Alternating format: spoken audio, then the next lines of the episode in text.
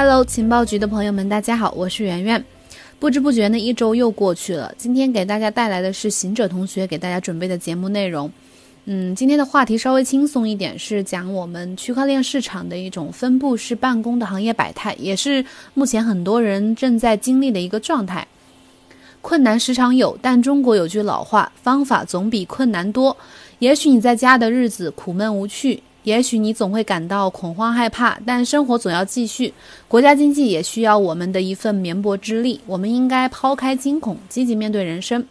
二月三号起，全民上下拉开了一种分布式办公的序幕。作为分布式的专家，区块链行业势必会表现得更加得心应手。当然，分布式办公呢，虽然是目前为止最妥当的一种办公方式，但是也是利弊尽有。而针对这种分布式的办公呢，小编采访了区块链的各行各业的人员，真实的体会了一把分布式下的行业百态。小编首先了解了一家知名交易所分布式的管理。据了解呢，该交易所是从二月三号起便开始了分布式办公。为了确保远程办公的效率，员工每天三次远程打卡、远程会议，并每天上交日报，把每天的这个工作产出、次日的工作计划以及待定事务都要全面的向上级汇报，还要制定阶段性的目标，提高员工的工作动力。该交易所的员工呢，每天还要上报他们的健康日报，以确保随时了解员工的这个身体状况。回到工作城市的。呃，员工必须自我隔离十四天之后才能回公司上班，确保全体员工的这个身体健康状态。目前该交易所工作进行的比较顺利，没有出现难以解决的问题。为了更加深入的了解该交易所员工的工作状态呢，小编采访了一位负责海外社群内容运营的员工小陆。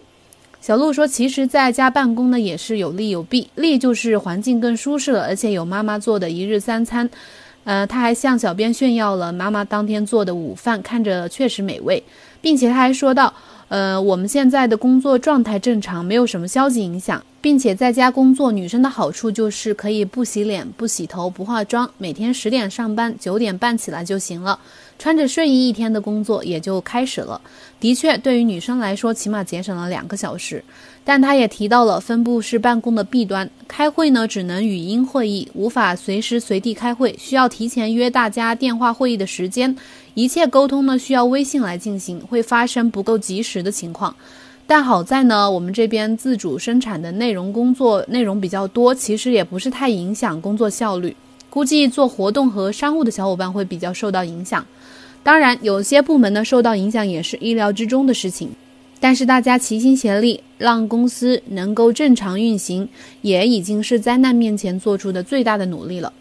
对于区块链行业的一些项目方来说呢，当然在项目宣发和推动方面也受到了很大的影响，尤其是旅游行业的项目几乎把道路全面阻断。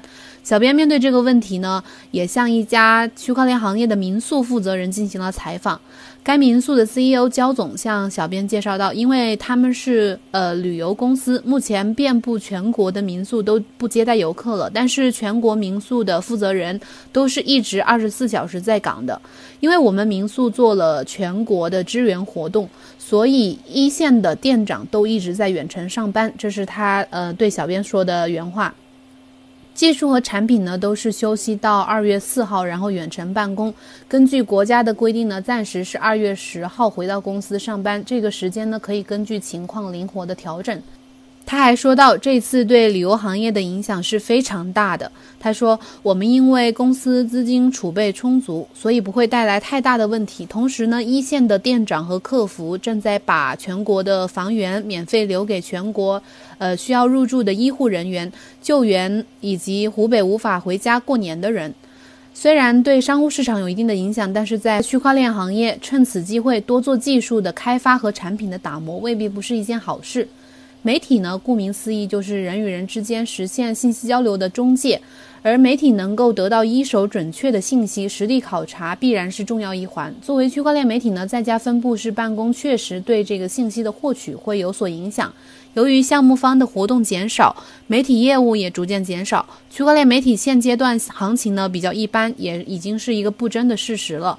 小编从一家财经的 CEO Vicky 那里得到了证实，Vicky 总说到。呃，虽然现阶段行情低迷，但是心态还是很积极的。我们公司也已经顺利开工了，因为响应这个国家政策，在二月三号就已经开始了分布式办公。当然，为了避免同事呃感染病毒，我们也是采取了线上远程办公的形式。工作具体开展呢，有线上采访，在家写作，每天也会在线上积极的沟通。并且他表示，线上工作对媒体来说会带来影响。其实大家都知道，媒体最大的功能就是沟通和曝光。现在也已经无法举行各类型的活动，无法面对面的和大家沟通交流。行情现在也比较一般，所以出来活跃的项目也非常的少。据我了解，现在很多媒体基本上都没有什么太大的收入，大家都处于一种观望的状态。他说到：“现在先踏踏实实的线上工作，不给国家添乱。等行情变好了呢，我们媒体再活跃起来，给大家介绍更好的项目。现在呢，应该保持理性，控制成本，想尽一切办法开源节流，保住这个团队的战斗力，等待春天的到来。区块链行业还需要这个媒体的积极宣传。小编相信，熬过这段时间呢，媒体的行情也会迎来春天。”而由于这个比特币价格上涨趋势明显，最近这个矿机的需求也会越来越多。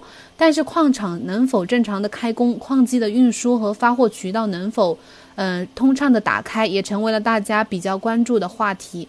就在二月四号晚上的九点，莱比特矿池创始人江卓尔在他的微博发文称，他有一个偏远的郊区矿场，矿机被要求强制关机，不让复工。他还爆料说自己在四川、云南、新疆、内蒙有很多矿场，所以知道各地一线的情况，并且情况是相当糟糕的，各地的交通阻断，物资断绝，人员无法流动。其中新疆最夸张，进入新疆呢要先带走隔离二十天。企业无法复工，但他说自己的矿场影响并不大，因为自己一直是一个很幸运的人。矿场呢确实很难实现分布式办公，程序员啊、运营啊这些都可以在家办公，但是矿场的一线工作人员还无法实现远程操纵机器制造矿机。如果一线员工不到位，势必会给矿机的生产带来影响。即使机器到位呢，交通和物流方面仍有阻碍。对此情况呢，巴比特资讯也采访了一名大矿工，叫徐伟。他在云南、贵州、四川、新疆、内蒙等地都有自己的矿场。针对江主任所说的这个情况呢，徐伟称，正在运营的矿场呢，暂时还没有被强制关停，在值班人员的运维下依然正常运转。但在内蒙呢，他的一个矿场还躺着一万多台的矿机，因为电工无法进入矿场，这些矿机呢都无法通电，正在吃灰。也许江卓尔说的是个个例，但矿场的情况确实不容乐观。目前呢，年后员工无法进入矿场的情况也正在全国各地呃发生。不过，矿工们坚持一下，困难总能被时间解决。对区块链各个行业分布式办公的状态呢，我们有了一个大致的了解。而个人对分布式办公的看法呢，也是一部大戏。小编采访了比较有代表性的程序员小陈，进行了了解。他说道，在家办公和在办公室办公最大的区别就是没有氛围。以前是周边都有同事，很容易投入到工作中，在家里想专心工作就比较难了，会有各种的打断、乱录。另外呢，开工后的第一件事情印象最深了，就是组内会议一个小时没有进去，一个小时后才进去了会议。尴尬的是，每个人的网络状态还不一样，有的人说话断断续续的。在家和在办公室办公的区别呢？他从技术方面也分享了以下几个观点：第一，就是项目开发明确好功能点以后，就可以专心埋头开发了。家里还是公司，区别都不大。第二点就是这个需求评审，这个还是有影响的。以前评审把大家都叫到会议室，大家可以很方便的把这个需求聊完聊透。第三点就是除了上面说的这些通讯设备、网络问题以外呢，人还经常凑不齐。有人可能同一时间呢有多个会议，直接降低了这个沟通效率。在和产品测试、协作、沟通方面呢，也有类似的问题。第四点就是 VPN 也是个硬伤。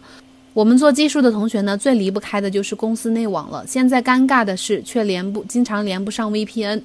当然也有好的方面了，在家起床吃完饭就可以投入到工作当中去，办公少了通勤时间，这一点还是很棒的。降低了我们时间成本的同时呢，也在。